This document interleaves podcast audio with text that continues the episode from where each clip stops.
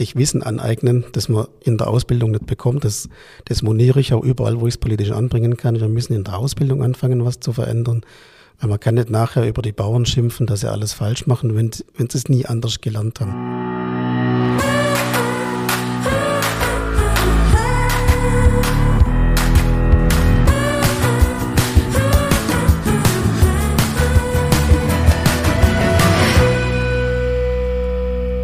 Hallo und herzlich willkommen zu einer neuen Folge unseres Podcasts Nachtschicht. Heute wieder auf dem Ofenbänkle mit. Ich freue mich sehr, dass heute der David mir gegenüber sitzt, aber nicht nur der David, sondern wir begrüßen heute bei uns auf dem virtuellen Ofenbänkle Michael Reber aus Schwäbisch Hall Geile Kirche. Hallo Michael. Ja, hallo Ingmar, hallo David. Schön, dass ich dabei sein darf. Hallo auch von meiner Seite. Freut uns, dass du heute da bist. Genau, Reber, da war was. Wir hatten schon mal einen Reber. Das ist das erste Mal, dass wir einen Bruder von einem vorherigen Podcast-Gast hier zu Gast haben, weil der Michael mindestens genauso interessante Geschichte hat wie der Hansi. Und wir haben es gerade schon im Vorgespräch festgestellt, es wird Zeit nach 85 Folgen, dass wir endlich einmal einen Landwirt auf dem Ofenbänkle äh, zu Gast haben. Deswegen freuen wir uns sehr. Äh, Michael ist in der in der Region Schwäbisch Hall, ähm, glaube ich, ein, ein, Begriff für die allermeiste. Ähm, macht eine sehr vielseitige Arbeit, auch viel ehrenamtlich engagiert. Und ähm, ich bin sehr, sehr gespannt auf die Folge heute. Ähm, ja, genau. Die Frage, die sich jeder unserer äh, Gäste stellen muss, ist natürlich, äh, hast du eine Verbindung zum Uferbänkle? Nein, habe ich definitiv keine. Gab es bei euch in der Landwirtschaft irgendwie früher einen Holzofen oder so? Oder war das bei euch nicht? Nee, dadurch, dass meine Eltern den Betrieb 1976 komplett neu gebaut haben auf der grünen Wiese, äh, fehlt dieses Traditionelle. Da war ich vier Jahre alt. Ja, das. Was ist das? ist jetzt schon was Neues, was ich nicht gewusst habe. Ja. was nicht ist, kann ja nur Wetter. Also. Ja, mit Sicherheit.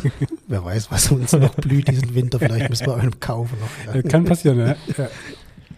Äh, Michael, bevor wir einsteigen ins Thema, wäre es einfach cool, wenn du dich ganz kurz vorstellen könntest. Also, mein Standardspruch ist immer, den kennst du wahrscheinlich. Wer bist du, was machst du, was kannst du? Also einfach so ganz kurz wie, was berechtigt dich hier zu Gast zu sein? das ist eine neue Frage.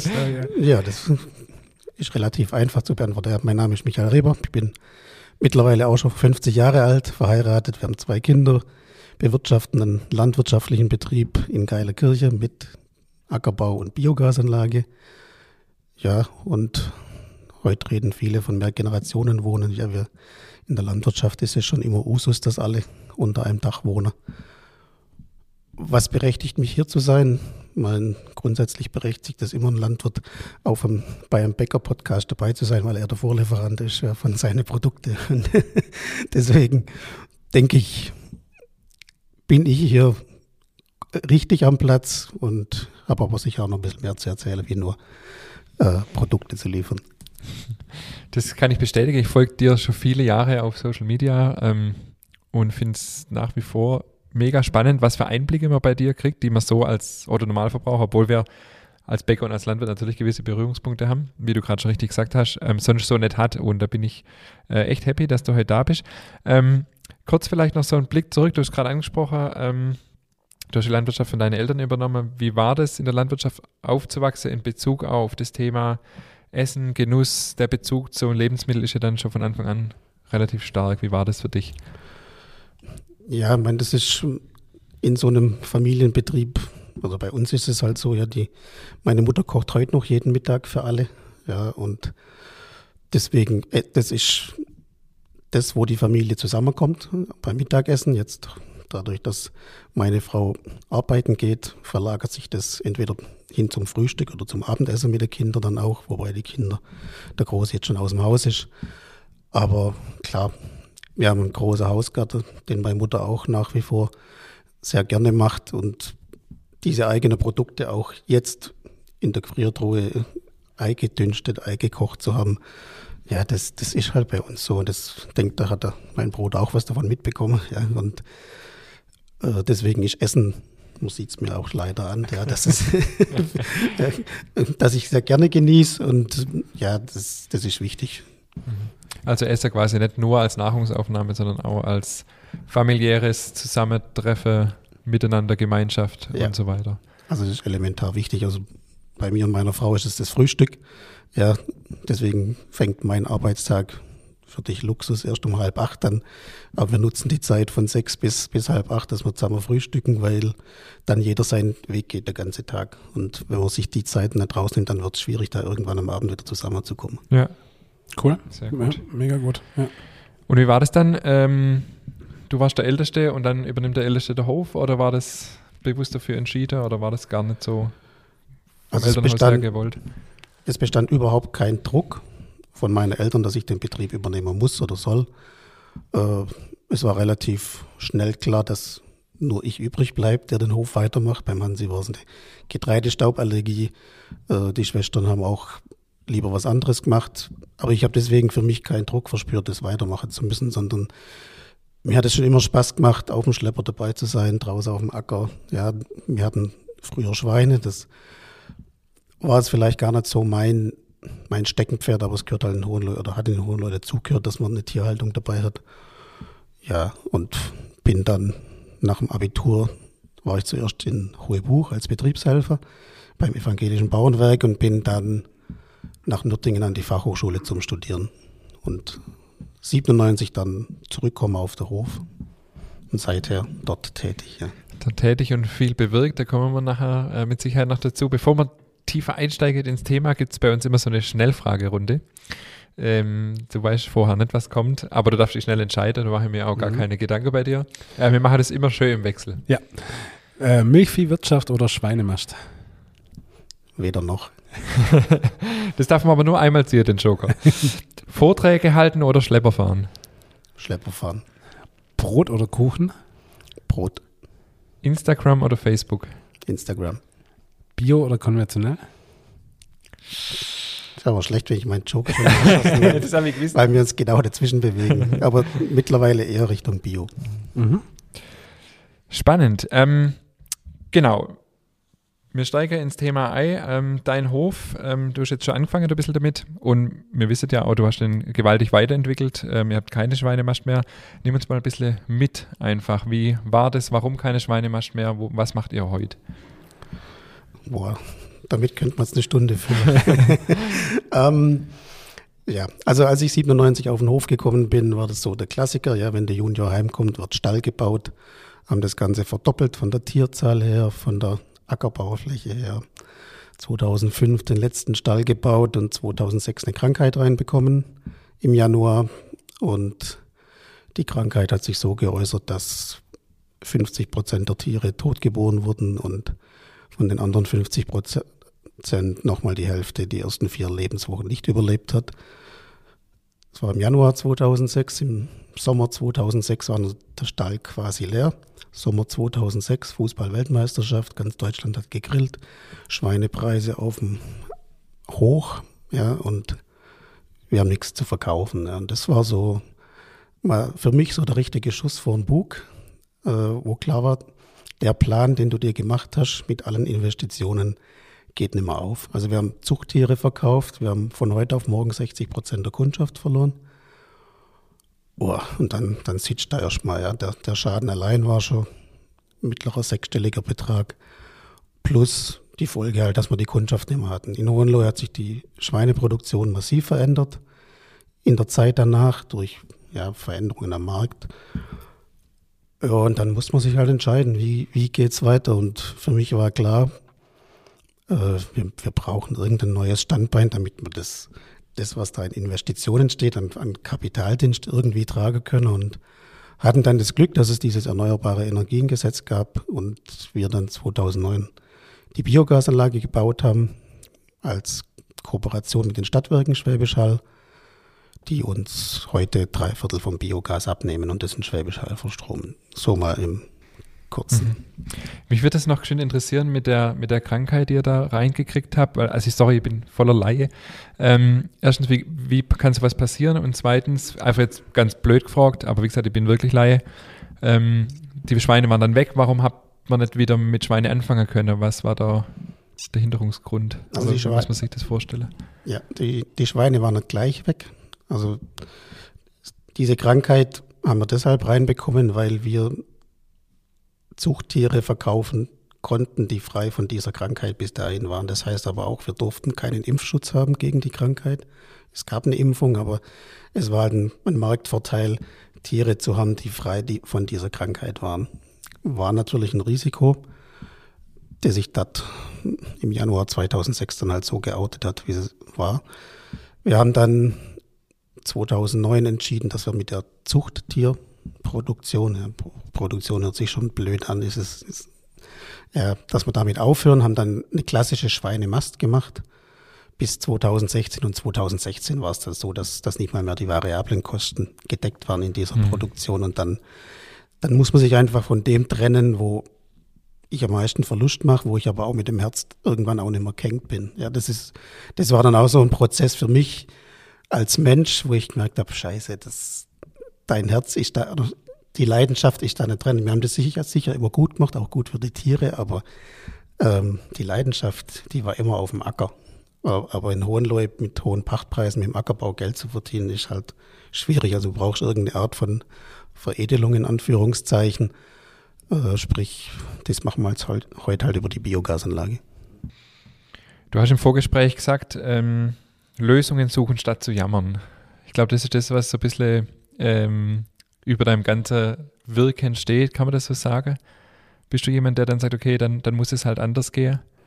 Definitiv, weil sonst hätte ich damals der Kopf in den Sand stecken können und gesagt, wir schließen zu, verkaufen.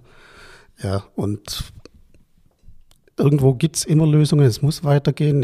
Es ist ja auch eine Aufgabe. Ich bin wissentlich die sechste Generation auf dem Hof, ohne sich da jetzt selber einen Druck zu machen, aber es ist auch ein Stück weit Verantwortung, äh, zu, wenigstens zu versuchen, das weiterzumachen. Ja, ob das die nächste Generation macht, weiß ich noch nicht. Äh, machen wir den Kindern auch überhaupt keinen Druck.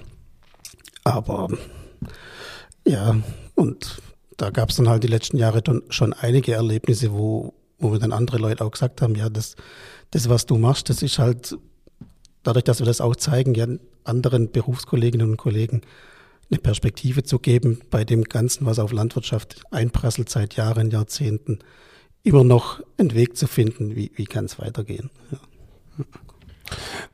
Mich würde mal ganz kurz interessieren, wie sieht so dein Alltag aus? Also wenn du jetzt, also ich kann mir vorstellen, du hast wahrscheinlich keinen geregelter Alltag, aber ähm, nimm, nimm mich oder uns generell mal mit, so du frühstückst bis um halb acht und dann? Richtig, genau. Würde mich echt mal interessieren, wie dein Alltag aussieht. Dann ist es mittlerweile so, dann geht es raus an die Biogasanlage. Die Biogasanlage sind dann mal eineinhalb, zwei Stunden nur Routinearbeit, sprich Kontrollgang, alles kontrollieren, läuft alles rund. Wir, haben zwar eine riesen Steuerung drauf, wo ich mich auch vom, vom Wohnzimmer aus einwählen kann, aber einmal am Tag über alles drüber laufen, anschauen. Dann muss diese Anlage gefüttert werden mit Festmist, mit nachwachsenden Rohstoffe wie Mais, ähm, Getreide, Gras.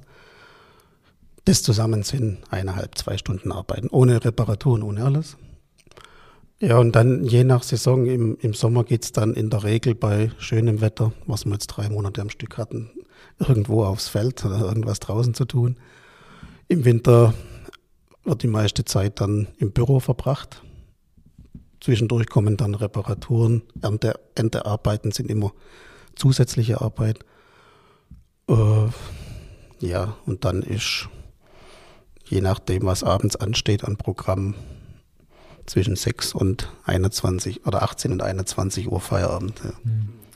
Du bist ja auch noch sehr ehrenamtlich engagiert, also Gemeinderat oder Stadtrat, wie heißt es? Stadtrat? Ja, die eine sage Stadtrat. Stadtrat. Die, die, die in der Innenstadt sagen Stadtrat, ich sage als einer, der oberhalb wohnt, Gemeinderat. Also in der Stadt Schwäbisch Hall quasi und ja. im Kreistag, also politisch auch noch engagiert. Ja, ja. Ähm, da stellt sich für mich direkt die Frage, woher nimmst du die Energie, das auch noch alles zu wuppen? Findest du es wichtig, dich einzubringen? Oder was, ähm, was ist deine Motivation? Ja, das ist, das ist echt eine gute Frage, weil also mein Vater hat es schon gemacht und mein Großvater und ich habe immer gesagt, weil ich es beim Vater gesehen habe, wie viel Zeitaufwand das war, das, das mache ich nie. Ja, das will ich nicht, das will ich meiner Kinder auch nicht zumuten. Ja. Und irgendwann war es dann doch soweit und man muss dann auch für sich entscheiden. Ähm, ich kann nicht immer nur jammern, wir waren, haben ja gerade schon über das Jammern gesprochen, sondern wenn ich was verändern will oder was bewegen will, dann muss ich halt auch was tun. Ja, und klar, das, das ist ein gigantischer Zeitaufwand und Kreistag, das war eher wie die Jungfrau zum Kind. Ich war auf dem letzten Listenplatz und bin dann doch reingekommen, was ich nicht wollte, weil das Problem ist, die Kreistagssitzungen fangen um 15 Uhr an. Da ist der ganze Nachmittag im Eimer. Und die sind irgendwo im Landkreis. Ja, da bist du auch mal eine Stunde unterwegs in unserem Landkreis. Und Gemeinderat geht in der Regel 18 Uhr.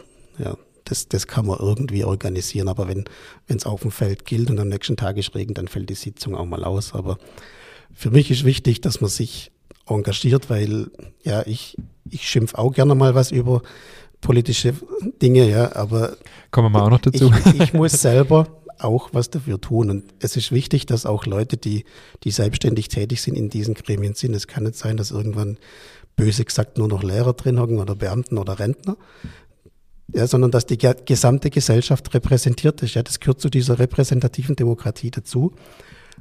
Aber wenn du vor der Wahl Leute ansprichst, die selbstständig tätig sind, dann sagt jeder, boah, wann soll ich das machen? Ich, ich versuche es auch zu machen. Ja. Also Geld, was man dafür kriegt, das ist nicht einmal eine Aufwandsentschädigung, das ist wirklich Schmerzensgeld und sonst nichts.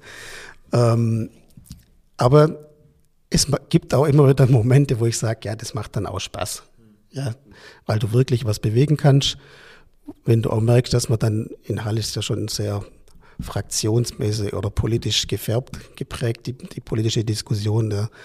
Das ist in der kleineren Gemeinde noch nicht ganz so extrem. Aber wenn du dann merkst, dass alle an einem Strang ziehen und ein gemeinsames Ziel haben, die Stadt vorwärts zu bringen, gerade in einer finanziell schwierigen Situation, dann macht es auch Spaß. Ja. Und das kann ich nur jedem nahelegen, dass man ich sage auch, man muss sich das auch antun. Ja, das ist, das ist nicht ohne. Du kommst dann meistens nicht vor halb elf heim nachts. Also vier Stunden Sitzung sind normal. Und dann schaltest halt auch nicht bloß einfach ab, sondern dann musst du erstmal runterfahren. Ja, und manche Dinge nimmst du auch bis zum nächsten Morgen mit. Ja, das, das ist so. Also zumindest bei mir, ich, das perlt da nicht so leicht, aber ich bin jetzt acht Jahre Gemeinderat und drei Jahre Kreistag. Kreistag läuft wirklich auf Sparflamme, weil ich das zeitlich überhaupt nicht packe. Mhm. Ja. Naja, also kann ich nur meinen Hut sehen. Ich finde es auch total wichtig, was du sagst, dass Selbstständige und auch Leute aus der Landwirtschaft, aus dem Handwerk und so weiter in den Gremien sitzen.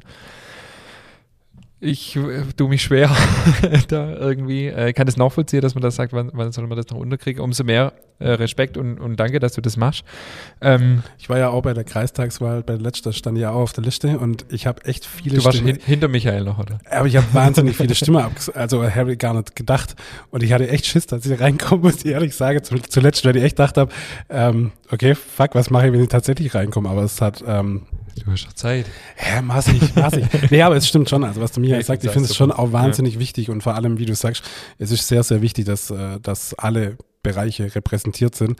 Und guck, schau doch unseren Bundestag an. Was, was, äh, wer hat da noch ein handwerkliches Backup oder Background oder ein Pflege-Background oder sonst irgendwas? Das ist die wenigste, ja. Und von dem her ist das schon wahnsinnig wichtig und ähm, nee, finde ich wirklich super. Also wirklich Chapeau, dass du das machst.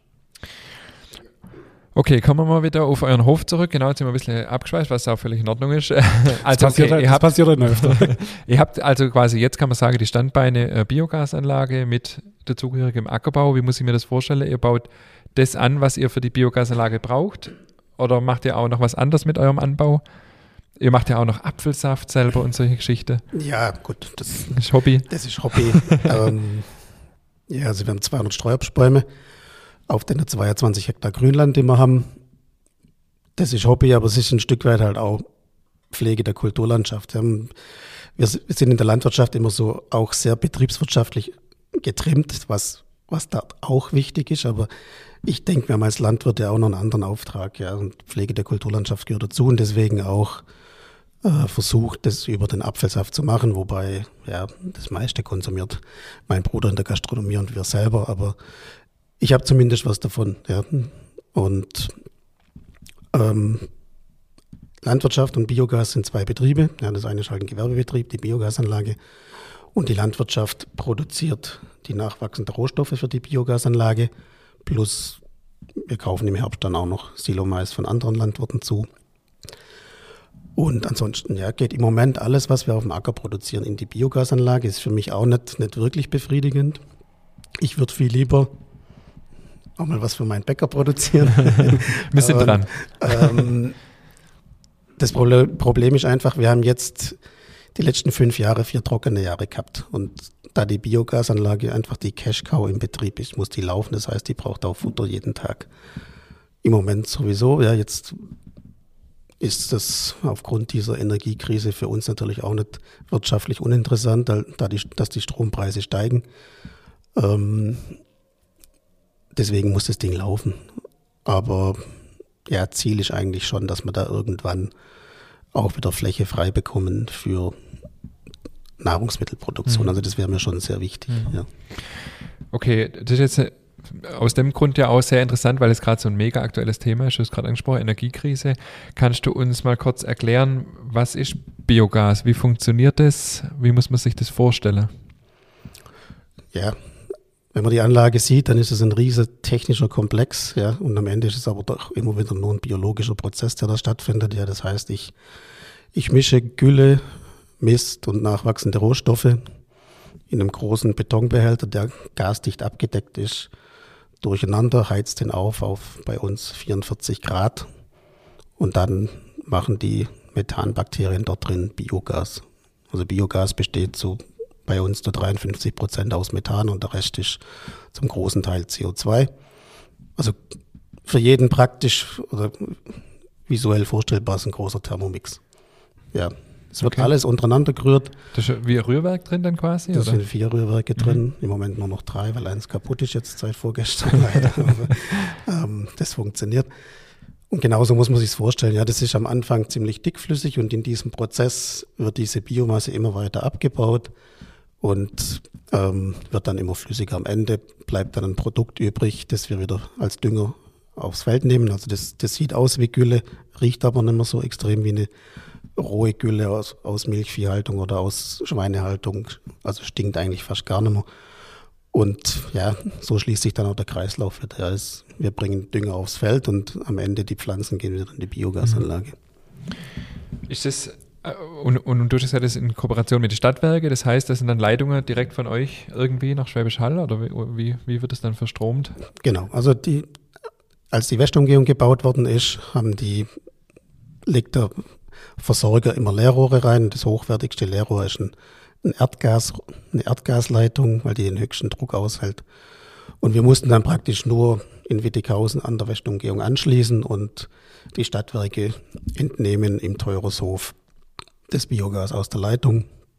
In, diesem, in dieser Heizzentrale Teurershof stehen insgesamt drei Biogasmotoren, zwei werden von uns beschickt. Die, das dritte Motor wird von der Biogasanlage in Hesselbronn bedient. Also die Biogasleitung geht mittlerweile bis nach Hesselbronn, also über die A6 rüber noch.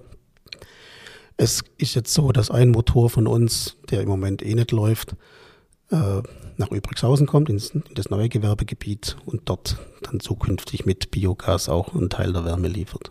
Also für, die, für das Gewerbegebiet, Gewerbegebiet, das da neu entsteht? Genau. Ah, cool. Jetzt wird ja im, im, Volksmund, höre ich, also ich komme ja aus dem Land und da schimpft man auch gerne mal am Stammtisch, wird ja oft dann so, ja, da baut man dann Mais an und ver, verbrennt es dann nachher. Aber letztendlich ist ja gar nicht so, weil die Nährstoffe bleiben ja, wie du sagst, erhalten und die werden ja wieder zurück in den Kreislauf geführt. Weil ich glaube, Biogas an sich hat ja, zumindest denken viele, auch nicht so ein positiver Ruf oft mal, oder? Nee, das, das hat zum Teil auch berechtigt nicht, ja, weil man das natürlich Landwirte sind natürlich auch gewieft, die reizen äh, gesetzliche Möglichkeiten auch aus, bis, bis nimmer geht. Ja, das liegt in der Natur des Menschen, glaube ich, nicht nur in, des, in der des Landwirts. Und es gab einfach Regionen, wo dann wirklich Mais, Mais, Mais angebaut worden ist. Ja, wir haben auch fast 50 Prozent Mais in der Fruchtfolge, aber das hat jeder Milchviehhalter auch. Ähm, dieses Verbrennen ist halt nicht, nicht, der richtige Begriff, ja, sondern das, das Biogas entsteht durch die Bakterien in dem Prozess als Verdauungsprodukt. Ja, und dieses Gas wird in einem Motor verbrannt. Das ist so, anstatt, sagen wir, bei einem Pkw mit Diesel oder Benzin läuft der Motor halt mit Gas. Und statt im Getriebe sitzt halt am Motor an der Kurbelwelle ein Generator und erzeugt Strom. Das ist aber nur 50 Prozent der Energie. Ja, die anderen 50 Prozent sind die Abwärme vom Motor. Und diese Wärme die muss man halt nutzen von Biogas, weil sonst wird es wirklich sehr ineffizient und deswegen war unser Konzept von Anfang an versuchen, das in die Stadt zu bringen, weil wir dort über das Fernwärmenetz der Stadt Schwäbisch Hall 100% Wärmenutzung haben. Das ist elementar wichtig, die Wärme zu nutzen. Also wir ersetzen im, im Teurershof oben schon seit 2010 bei knapp 1500 Haushalten Erdgas oder Erdöl. Mhm. Cool. Ist es dann äh, auch eine richtige Antwort auf die Klimakrise? Kann Biogas eine oder ein Teil der Lösung sein? Wie siehst du das? Ich finde, dass Biogas ein zentraler Baustein bei regenerativer Energie ist, weil es die einzig sehr kostengünstig speicherbare erneuerbare Energie ist. Ja, also diese Dächer, die man auf diesen äh, Gärbehältern sieht, das sind die Gasspeicher. Und wir, wir könnten auch noch viel größere Speicher oben drauf bauen. Also wir können im Moment 18 Stunden Gas speichern, ohne dass wir Strom produzieren. Und das wäre die Stärke von Biogas oder ist auch, ja, viele haben schon investiert, dass dass wir nur Strom produzieren, wenn der Wind nicht weht, wenn die Sonne nicht scheint oder wenn halt generell ein hoher Bedarf im Netz ist. Und das kann Biogas im Vergleich zu Wind und Photovoltaik einfach. Das heißt äh, quasi, wenn jetzt die Stadtwerke den Strom nicht abruft, dann könnt ihr das auch in gewisser Weise speichern. Da geht nichts verloren, sozusagen wie bei Photovoltaik. Wenn, das lässt sich ja viel schlechter speichern, glaube ich. Ja, also bei uns ist es, wir, wir, machen das nicht so extrem, wie es andere Berufskollegen im Biogasbereich machen, dass wir nur fünf, sechs, acht Stunden am Tag Strom produzieren, sondern dadurch, dass, dass wir diesen Grundbedarf an Wärme im, im Fernwärmenetz decken, laufen die Maschinen eigentlich schon durch. Ja. Aber das ist einfach dadurch, dass die Wärme gebraucht wird. Bei vielen ist es halt so, dass, dass die Wärme nicht gebraucht wird. Die müssen versuchen, über diesen höheren Stromerlös das zu mhm. refinanzieren. Mhm. Mhm. Ähm, genau, jetzt würde mich noch zu dem Thema interessieren, der David hat es jetzt gerade schon angesprochen, da bist du jetzt relativ schnell drüber gegangen, würde ich einfach nochmal nachfragen wollen mit dem, mit dieser, mit diesem Kritikpunkt ähm, Mais, dass er dann ja. äh, nur noch Monokultur und es wird nur noch Mais angebaut und so. Jetzt hast du gesagt, in, in, äh, du hast gesagt, ein Milchviehhalter hat gleich viel, ja. 50 Prozent Mais. Kann, kannst du das kurz nochmal ein bisschen erklären, oder? Ja, also unsere Fruchtfolge ist, wenn man es wenn einfach sagt, wir haben ein Jahr Mais und im nächsten Jahr wächst Getreide. Und dieses Getreide geht auch in die Biogasanlage. Das, das kann man kritisieren, da kann ich auch mit leben, wenn man das kritisiert. Nur wir haben auf unserem Betrieb noch nie Getreide für Nahrungsmittel erzeugt. Früher ging das halt in die Schweine als Futter. Ja. Und dann hat man vielleicht noch einen Raps angebaut früher. Der Raps ging aber dann in die Biodieselproduktion. Also wir haben Mhm. Deswegen, ähm, ja, man kann das kritisieren, man kann es zu Recht kritisieren, nur der Gesetzgeber hat halt vor nach Fukushima oder schon vor Fukushima gesagt, wir wollen erneuerbare Energien, wir wollen auch Biogas und hat es explizit gefördert. Heute versucht man ein Stück weit zurückzurudern, nur noch Anlagen mit Gülle und Misch zu machen, nur die sind halt äh, sehr ineffizient, die müssen auch sehr viel Menge durchjagen, die Investitionskosten sind hoch. Es ist wichtig, dass das passiert, dass man dieses Potenzial nutzt. Wir haben auch, wir haben 40, 45 Prozent Gülle und Mist in der Anlage, also nicht nur Mais, aber die nachwachsenden Rohstoffe sind halt die, die die Energie bringen. Ah, okay. Pro Menge. Also um eine Tonne Mais zu ersetzen, die gleiche Menge Gas, brauche ich 10 Tonnen Gülle okay. oder drei Tonnen Mischt. Ja. Ich habe neulich eine Zahl gelesen bei dir, das hast du auf irgendeinem äh, Profil bei dir veröffentlicht, wie viel Kilo oder Kilo, weiß nicht genau, wie viel ähm, ihr da täglich reinschieben müsst in die Biogasanlage. Es kam mir sehr viel vor. Ja, also wir produzieren, wenn alles läuft, in der Stunde 750 kW. Mhm. Also Schwäbisch Hall, wir haben selber noch einen Motor auf der Anlage. Und um diese 750 kW pro Stunde, 24 Stunden zu fahren, brauchen wir ungefähr 35 Tonnen mischt und nachwachsende Rohstoffe, also 30 Tonnen nachwachsende Rohstoffe, 5 bis 10 Tonnen mischt und äh, im Moment 18 Tonnen Gülle. Jeden Tag? Jeden Tag. Wo, wo habt ihr das? Das ist ja auch eine äh, Kapazitätsfrage, oder? Also Gülle und Mischt wird wöchentlich angeliefert. Mhm. Da, da brauche ich nicht, nicht viel Puffer und die nachwachsenden Rohstoffe sind halt in, in einem Fahrsilo. Also mhm. das ist auch eine Art Energiespeicher. Also wenn, wenn der Mais reif ist oder das Getreide, wird es gehäckselt. Das sind dann vier, fünf, sechs Tage Ernte jeweils. Kommt in ein Silo rein, wird festgefahren, wird luftdicht abgeschlossen und dann siliert es. Also es wird, der pH wird, wird abgesenkt auf unter pH 4. Dann ist es lagerstabil. Dann ist es 18 Monate, 24 Monate lagerbar. Und dann können wir füttern, so wie wir es brauchen. Ja, 35 Tonnen am Tag, das hört sich jetzt für mich wahnsinnig viel an.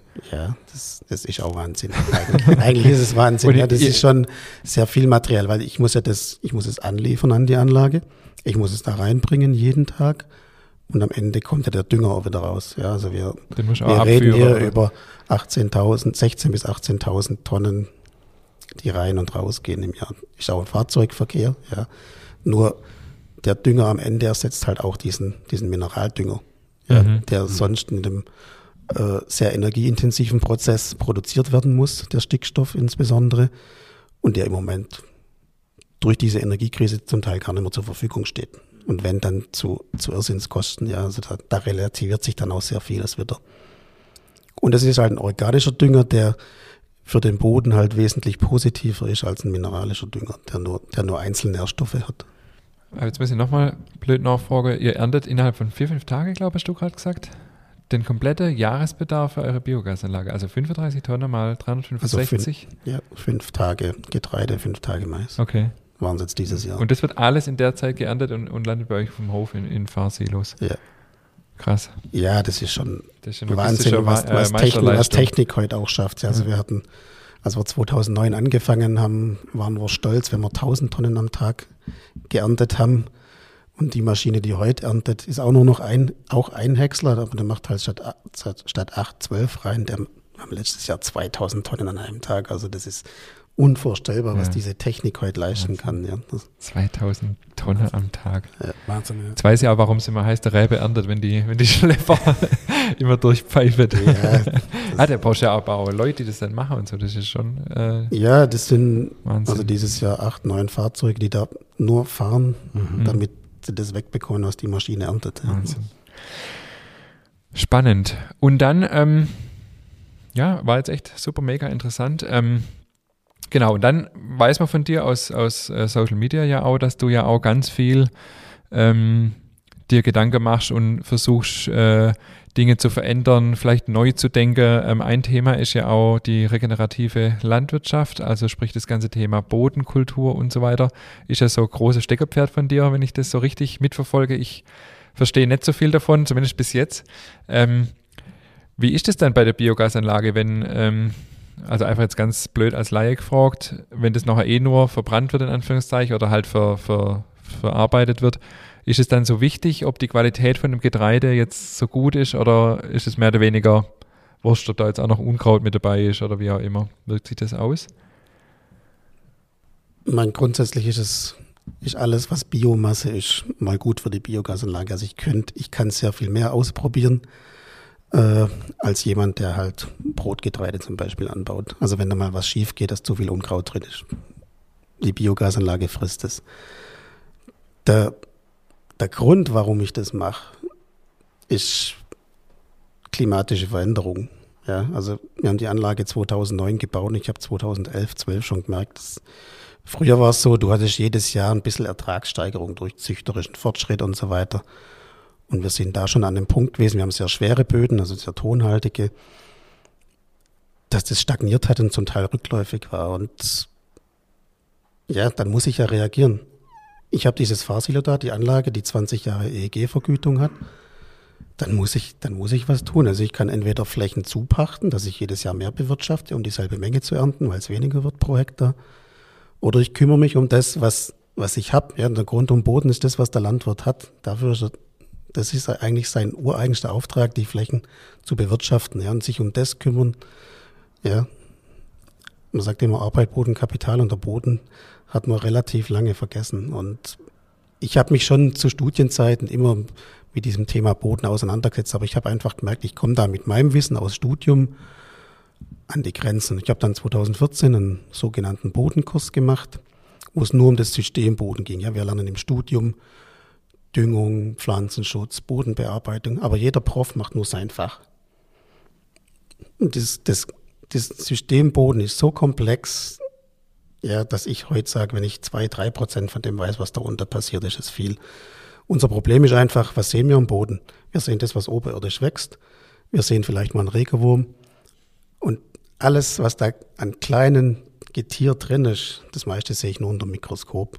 Also man sagt, in einem guten Boden ist in einer Handvoll Boden so viel äh, Mikrobiologie wie Menschen auf der Erde. Ja, das muss man sich mal vorstellen. Und das, das sich selber bewusst zu machen, damit zu arbeiten, das auch zu nutzen, weil die Natur kann für uns arbeiten, ähm, senkt halt auch meine Kosten. Ja, also ich, wenn ich es verstanden habe, komme ich mit weniger Dünger aus, weniger chemischem Pflanzenschutz und komme zum gleichen Ziel.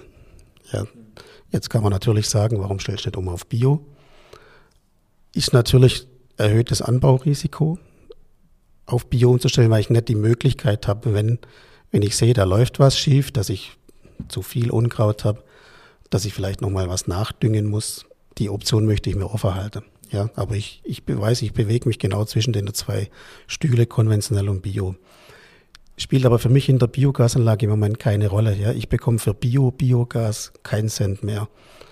Und deswegen versuchen wir den Weg zu gehen. Ja, das schon ein gutes Stück zu extensivieren, was den Input angeht, ohne, wir verlieren ein bisschen Ertrag, aber nicht so viel. Ja, das, und das einfach, ja, ihr habt beide die Frage gestellt mit diesem Mais verbrennen. Ja, dem Kritikpunkt muss man sich einfach stellen als Biogaser.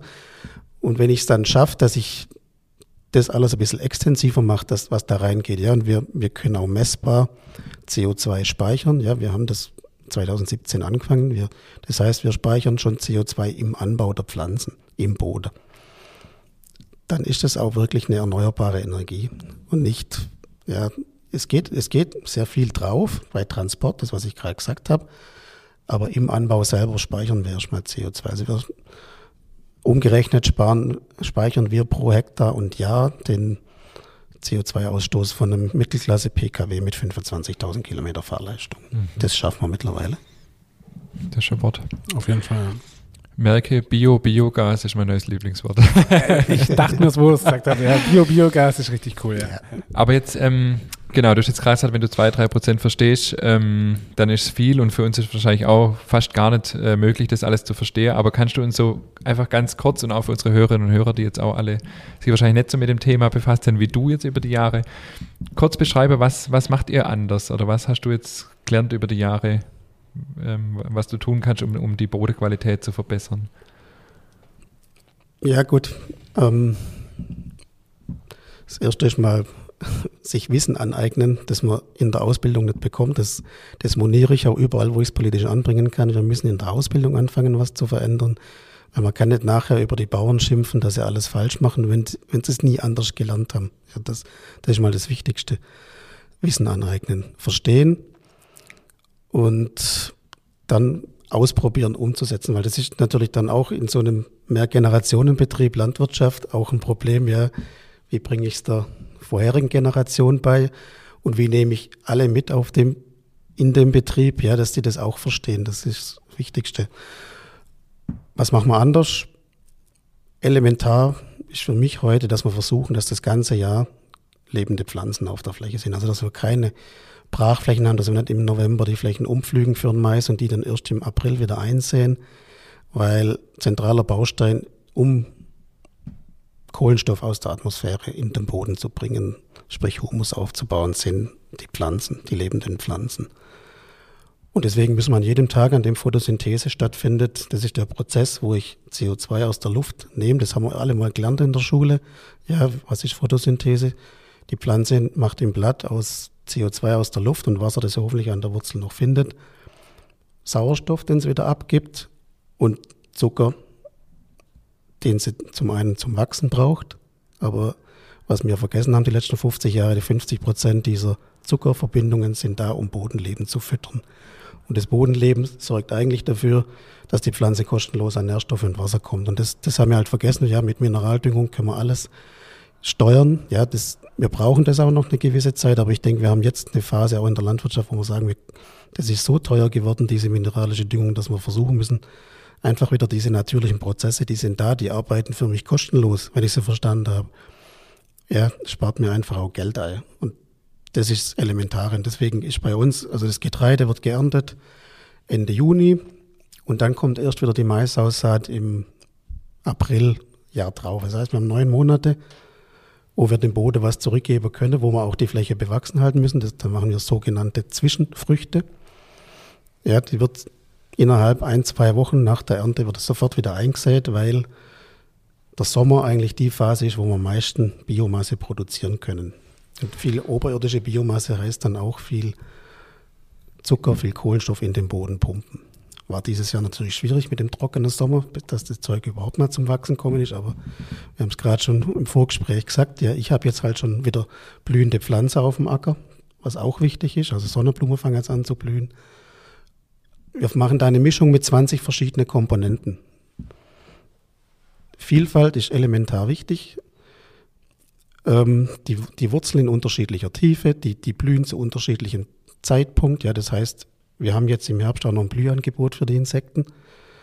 Ähm, ist für mich jetzt aber nicht oberste Priorität. Für mich geht es darum, diese neun Monate zu nutzen, dem Boden was zurückzugeben. Weil mir vor, die, die, anderen zwei Ernten fahren wir halt in die Biogasanlage. Und dann ist es wichtig, dass ich dem Boden auch was zurückgebe. So, jetzt habe ich ziemlich viel, ziemlich komplex gesagt. nee, ich finde das mega spannend. Ich, ich, ich grätsch direkt mal rein, so, weil ich habe immer gedacht, Pflanze entziehen dem Boden immer Nährstoffe. Du sagst jetzt quasi, ähm, indem du immer was Blühendes oder was immer Pflanze auf dem Acker hast, wenn ich es jetzt richtig sage, dann gebt ihr dem Boden was zurück. Hab, lag ich da falsch mit meiner Annahme, dass Pflanze Nährstoffe aus dem Boden rausziehen? Das machen sie schon. Also deswegen, wir fahren ja das Getreide runter, wir fahren auch den Mais runter. Ähm, diese Zwischenfrüchte sind dafür da, ähm, Bodenbiologie zum einen zu füttern und durch diese vielfältige Mischung ähm, machen wir auch die Bodenbiologie vielfältig. Steht dann nur ein Mais, habe ich auch nur Bodenbiologie für Mais oder Wurzelbiologie für den Mais. Und da müssen wir einfach schauen, also das Getreide ist jetzt auch so, weil ich vorhin gesagt habe, wir haben eigentlich eine einfache Fruchtwolke, nur Mais und Getreide das Getreide wächst auch nicht allein. Also da ist eine sogenannte Leguminose mit drin. Eine Leguminose ist eine Pflanze, die Luftstickstoff binden kann durch Bakterien an der Wurzel. Das sind Erbsen, Bohnen, Klee, das sind sogenannte Leguminosen, die, die können Stickstoff aus der Luft binden, kostenlos für mich. Ja, und die, die wachsen damit hoch, das tut mir nicht weh. Ich, ich muss da auch kein Herbizid, also kein Unkrautvernichter spritzen im Getreide, weil wir es ja gerade gesagt haben, ich, ich will ja Biomasse ernten. Und wenn ich das vernünftig anbaue, schaffe ich schon, dass die Hauptkultur, das Getreide mit der Leguminose, gut wächst und das, das andere unterdrückt. Aber wir versuchen, also das Einzige, was wir noch an chemischem Pflanzenschutz einsetzen, ist ein Herbizid, also ein Unkrautvernichter im Mais. Sonst machen wir gar nichts mehr. Und es funktioniert in neun von zehn Jahren, sage ich mal. Mhm. Okay, und das heißt, ihr habt jetzt quasi, gerade eine Sonnenblume äh, blüht jetzt, die stehen jetzt, wie lange bis sie verblüht sind und werden dann untergearbeitet oder was passiert mit denen dann? Nö, das friert nacheinander ab. Ist dann weg. Irgendwann. Ähm, wir machen keine Bodenbearbeitung im Winter. Der Boden muss geschützt sein. Das ist jetzt auch wichtig. Ja, jetzt regnet es mal zum Glück. Es regnet auch stärker und man sieht jetzt schon auf den Flächen, wo kein Bewuchs ist, das, das fängt dann an zu glänzen, das Wasser bleibt stehen, weil allein so ein Regentropfen halt auch eine, eine Energie hat, wenn der auf dem Boden aufschlägt. Und wenn da Bewuchs drauf ist, wird er gebremst, wird zerkleinert, tut dem Boden gut. Und wir brauchen diese Mulchdecke obendrauf als Schutz über den Winter. Dann haben wir auch keine Erosion. Ja, das, wenn, wenn wir stark Niederschläge haben, ist ja das Wasser nie klar, was irgendwo in der Flüsse läuft, sondern es ist alles dreckig. Und das Dreckige ist alles Humus, was, was verloren geht. Und um, um Humus aufzubauen, brauche ich sehr viel Zeit und das darf nicht innerhalb von zwei Stunden weglaufen. Ist nicht einfach mit dieser klimatischen Veränderung. Also es bleibt da drauf, das meiste friert ab, ein bisschen was bleibt über den Winter grün und wir fangen dann zwei Wochen vor der Maisaussaat fangen wir an, den Boden zu bearbeiten. Das habe ich neulich mal gehört, aber das ist jetzt total gefährliches Halbwissen, dass man heutzutage nicht mehr pflügt. Stimmt das oder? Ähm, es gibt nach wie vor genügend Kollegen, die pflügen. Ich möchte es auch nicht verdammen. Äh, ich habe es heute mit einem Bio-Kollege gehabt, der versucht auch nicht mehr zu pflügen, aber gesagt, das ist jetzt so nass, also der ist in Österreich. Wenn ich da noch irgendwas aussehen will im Herbst, muss ich den Boden umdrehen, dass er noch abtrocknet. Da ist jetzt auch noch eine meterhohe grüne Matte drauf, das trocknet dann halt auch nicht mehr ab. Es kommt immer darauf an, wie ich es mache und wann ich es mache. Und wenn ich zur richtigen Zeit das mache, ist der Pflug auch nicht das Schlechte. Ja, und im Biobereich wird noch sehr viel gepflügt, weil das halt eine Maßnahme ist, wo ich das Unkraut einmal wegbekommen. Ja. Spannend, also sehr komplex alles. Aber Wahnsinn, ich finde es, ich finde es immer so faszinierend. Also mich, ich, ich bleibe immer an solche Sachen hängen wie eine Handvoll Erde hat so viel Leber wie mir Menschen oft. Also ich finde sowas faszinierend, ja. Und äh, das zeigt auch ganz, oder es verdeutlicht ganz klar, äh, was für ein wertvolles Gut unsere Natur schon äh, ist. Und ich finde es so faszinierend wie, und wie komplex das ganze Thema ist. Und dass wir wirklich jahrelang oder jahrzehntelang es eigentlich gar nicht so wirklich bewusst wahrgenommen haben, finde ich eigentlich schön, dass man jetzt wieder anfängt, es mehr zu schätzen. Ist das korrekt oder? Aber es tut sich doch was, oder? In, Im generellen Prozess. Ja, es tut sich schon was. Aber das Problem ist, wie, wie wir als Gesellschaft mit dem Boden umgehen. Ja, wir, wir pflastern nach wie vor jeden Tag fast 60 Hektar in Deutschland zu. Unwiederbringlich erstmal, ja, also mit Asphalt, mit Beton. Obwohl alle sagen, ja, wir müssen das reduzieren. 60 Hektar am Tag? 60 Hektar am Tag. Mit Straßenbau Wohnungsbau. Wohnungsbau, in, Industrie. Ja. Mhm. Und wir müssen ja nur gucken, ja, wenn, wenn, die großen Firmen hier Hallen bauen, ja, das sind ja geschwind mal ein paar Hektar, die sind weg. Ja, und das, das ist das große Problem, ja, dass, dass wir das alle als Gesellschaft wieder eigentlich viel mehr wertschätzen müssen, wie knapp dieses Gut Erde ist. Wir haben halt nur diese 15, 20, 30 Zentimeter, die uns ernähren. Ja, und ähm, mit dem müssen wir anders umgehen. Ja, wir können nicht einfach sagen, wir nehmen dann nochmal irgendwas in Kultur. Ja, wir können natürlich in Russland, wenn der Permafrost auftaut, da wieder mehr Fläche akquirieren, aber das hat halt andere Konsequenzen. Ist das, weißt du das auch, wie das weltweit ist? Also ähm, ich meine, das Problem, dass die Weltbevölkerung wächst äh, und wächst und wächst und wenn wir aber immer weniger Fläche zur Verfügung haben, ist das weltweit auch so, äh, so krass, diese, diese Dimension? Ja, ist es definitiv. Also es geht halt einfach auch sehr viel Fläche äh, verloren durch Verwüstung, ja, die dann gar nicht mehr nutzbar, auch auf, auf der anderen Seite nicht mehr nutzbar ist, weil, weil nichts mehr drauf wächst, weil man es vielleicht auch alles abgeholzt hat. Ja, das, das sind so viele Dinge, aber ich denke, verändern können wir das hier vor Ort und da muss sich jeder selber drum kümmern und ja, vielleicht noch mein Appell an dieser Seite. Für mich als, als Landwirt ist es schwierig, demjenigen, dem der Grund und Boden gehört, also wir haben ja auch 85 Prozent ist gepachtet von, vom Grundstückseigentümer, den meisten ist es komplett egal, wie das bewirtschaftet wird, Hauptsache die Kohle stimmt. Ja, und da wäre es einfach auch mal wichtig, eine gewisse Wertschätzung für das, was, was derjenige drauf macht, mitzubringen. Ja, wir haben zum Glück jetzt mittlerweile ein paar Verpächter, die sagen, ich will es dir geben, weil du das gut machst. Aber da ist noch sehr viel Luft nach oben. Es geht jetzt gar nicht darum, da irgendeinen Nachbar schlecht zu machen, aber äh, vielleicht auch mal zu sagen, kostet halt vielleicht mal 100 Euro oder 200 Euro weniger im Jahr. Aber ich will, dass es gescheit gemacht ist, weil das, was wir hier tun, ist ja, ich, ich bringe auch das Land des, des Eigentümers, macht das Fruchtbare, nicht nur mein eigenes, ja, sondern das, ähm, ja, bin da auch in der Stadt immer wieder in Diskussion, ja, wir müssen doch, wir haben da auch so eine gewisse Verbotskultur, ja, wir verbieten Glyphosat, wir verbieten Neonicotinoide in den Pachtverträgen. Eigentlich müssen wir zu einem Anreizsystem kommen, müssen sagen, du bekommst das Land, wenn du das und das und das drauf machst und nicht, wenn du das und das nicht drauf machst. Mhm. Ja. Mhm. Mehr zur Motivation kommen. Mhm. Ja. Das ist ein guter Ansatz auf jeden Fall, ja. Ich würde sagen, wir kommen zu unserer Ja-Nein-Runde, oder? Genau. Leg los. also, ah, nee, äh, Ja-Nein-Runde oder Sätze beenden. Sorry, ich habe gerade schon gedacht. So. In zehn Jahren werde ich noch nicht in Rente sein. Podcast aufnehmen ist immer wieder sehr spannend. Wenn ich kein Landwirt wäre, wäre ich Bauer. sehr gut. Und ich würde heute wieder Landwirt werden und den Hof übernehmen, ja oder nein? Ja. Trotz aller Widrigkeiten und Schwierigkeiten. Mit dem Wissen von heute würde ich es noch viel, viel lieber machen. Noch viel lieber? Ja. Ihr habt schon, ihr habt schon keinen einfachen Stand so als, äh, als Landwirte. Kann man das so sagen? Oder siehst du es gar nicht so?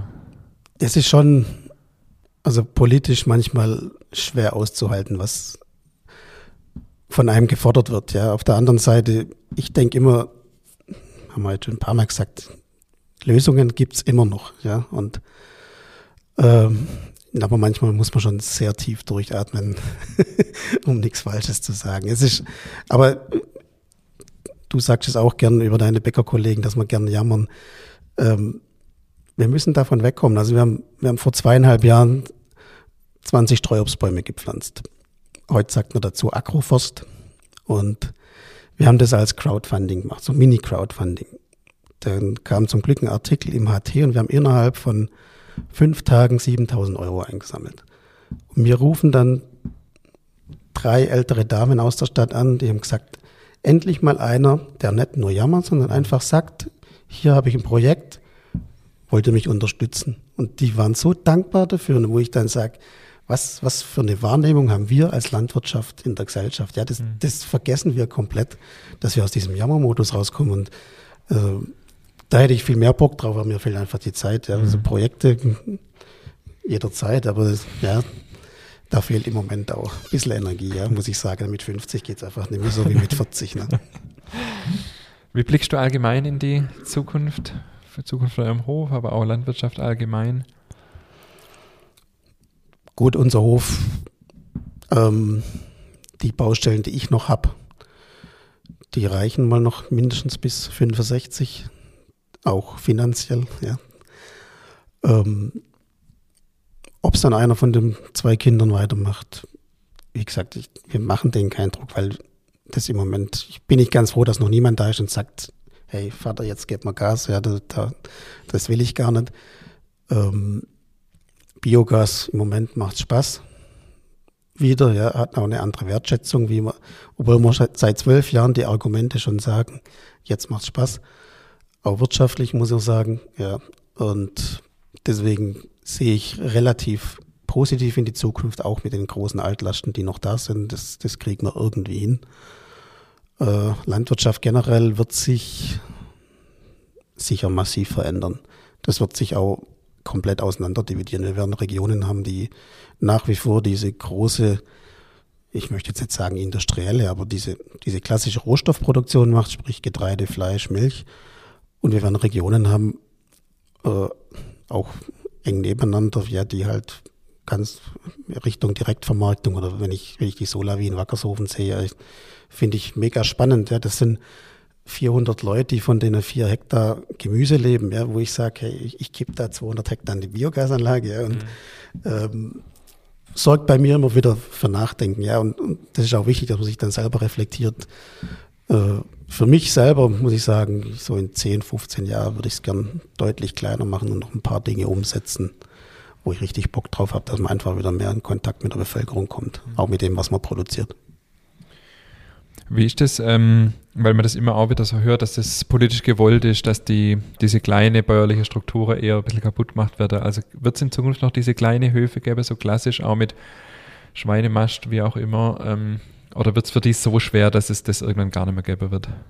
Ich gehe davon aus, dass es nach wie vor geben wird, wenn EU etc. diese Luft lässt. Ja, wenn wir haben auch sechs Schweine, acht Schweine haben wir ab und zu noch.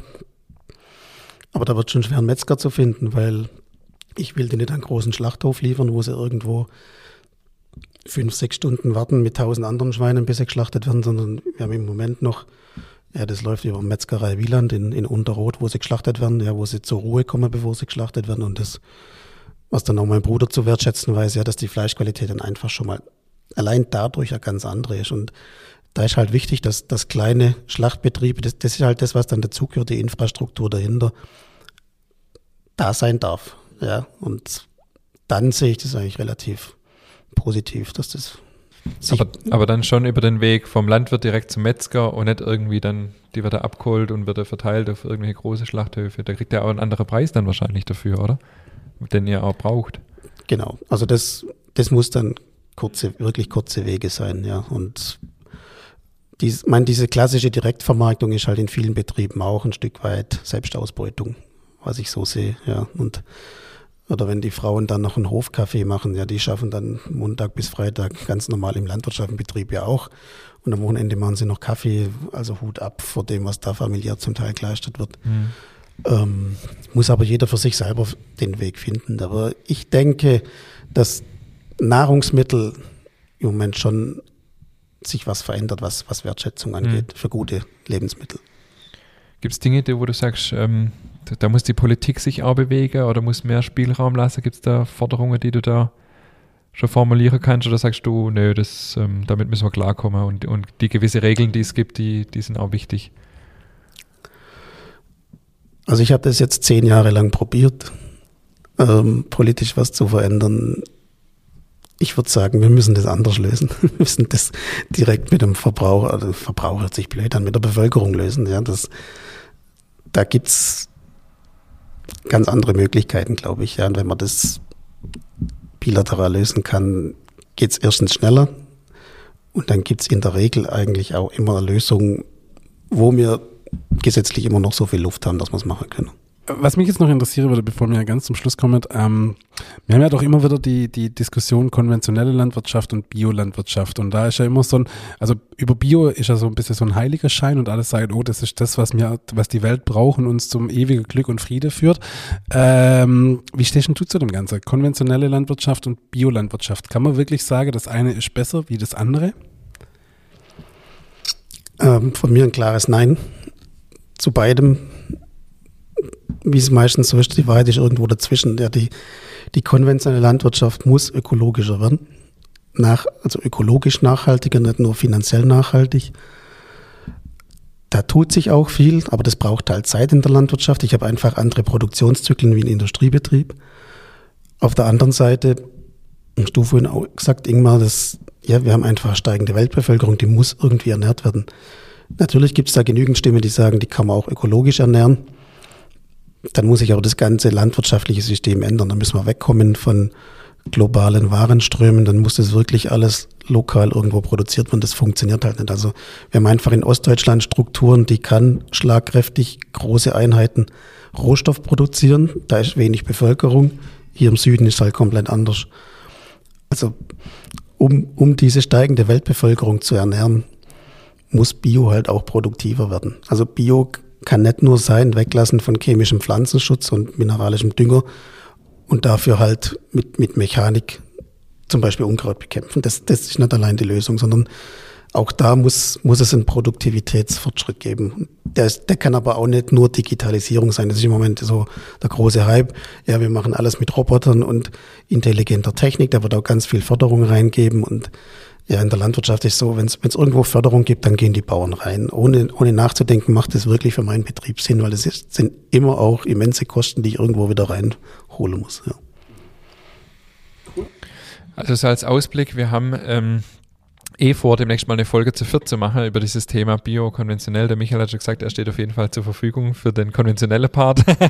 Wobei er ja auch schon gesagt hat, und er macht ja auch mega viel und ist ja da auch so ein bisschen dazwischen, wie, wie mir ja auch letztendlich. Ähm, aber ich finde es so spannend ähm, und wir haben ja hier und da auch schon mal ein bisschen Kritik äh, bekommen für dieses Thema und deswegen finde ich, ähm, ist auch mal Zeit, dass wir das auch mal aufrollen. Das machen wir in einer extra Folge nochmal ausführlicher. Ähm, wir werden mit unserem Fragekatalog ziemlich durch, Michael. Ähm, die Frage an dich, hast du noch irgendwas, einen Appell, irgendwas, was du noch loswerden willst, bevor wir zu unserer alles entscheidende Abschlussfrage kommen? Ähm, Gibt es noch irgendwas, was du sagst, das wird gerne noch loswerden? Äh, fällt mir spontan nichts ein. Das, was mir am wichtigsten war, habe ich vorhin schon gesagt, ja, dass, dass die Grundstückseigentümer einfach auch ein bisschen mehr nachdenken sollen, wie, wie wird mein Eigentum bewirtschaftet. Ja, das, das ist mir eigentlich elementar wichtig. Das heißt nicht, dass das mir verpachtet werden soll. Freue ich mich natürlich drüber. Wäre gelogen, wenn ich es nicht wäre, aber ähm, dass man da einfach ein bisschen mehr Wert drauf legt und nicht nur schaut, wo bekomme ich schnell am meisten Geld. Ja, das ist halt glaube auch ein bisschen gesellschaftliches Problem, dass man sehr äh, kapitalorientiert ist. Du bist dran. Natürlich zum Abschluss noch die allerwichtigste Frage überhaupt. Du, du kennst es schon. Aber äh, Laugegebäck mit Nutella geht klar, oder? Ich esse kein Nutella. Ja, nenn nur Nougat-Creme. Nee, nur mit Butter und Salz. Okay, okay, okay. Ja gut, dann können wir uns die zweite Frage eigentlich fast ersparen, oder? Die also, Frage, wenn er es essen würde. Wenn du es essen würdest, würde dann mit äh, Butter drunter gehen. Unter Nutella kein Butter. Ah, ja, danke. Sehr gut. Das sind die Rebers gleich. Ich glaube, das hat Hansi ja, auch gesagt. Richtig, richtig. Aber ihr seid eindeutig in der Unterzahl. Aber es habe es auch noch nie probiert. ist auch nicht schlimm. Überhaupt. Da hast du ja nicht viel verpasst. Michael, vielen Dank, dass du heute zu Gast warst. Es war sehr, sehr, sehr interessant. Ähm, ich habe überraschenderweise mehr verstanden, als ich eingangs dachte, dass ich verstehen würde. Ähm, ich finde es super, mit wie viel Leidenschaft du dabei bist. Ich finde es mega, wie transparent du mit, mit deinem Hof, mit deinem Betrieb, mit, dein, mit deiner Sache umgehst. Du gibst ja auch Kurse und alles Mögliche an, an Berufskollegen. Ich habe durch deinen Insta-Kanal viel gelernt über Landwirtschaft und lerne nach wie vor dazu. Deswegen vielen Dank, dass du mit so viel Leidenschaft dabei bist, dass du heute bei uns zu Gast warst. Hm. Ähm, ja. Von meiner Seite vielen herzlichen Dank. Also ich fand es wirklich super spannend. Äh, ich denke, ähm, du hast das Prädikat folgenswert auf Instagram und Facebook. also an alle unsere Hörer auf jeden Fall Folge. Und er hat äh, mehr Follower als mir zwei zusammen. Gell? super. Ein, ein Land. Also wenn, wenn, dann Instagram, Facebook ist sehr reduziert ja. mittlerweile.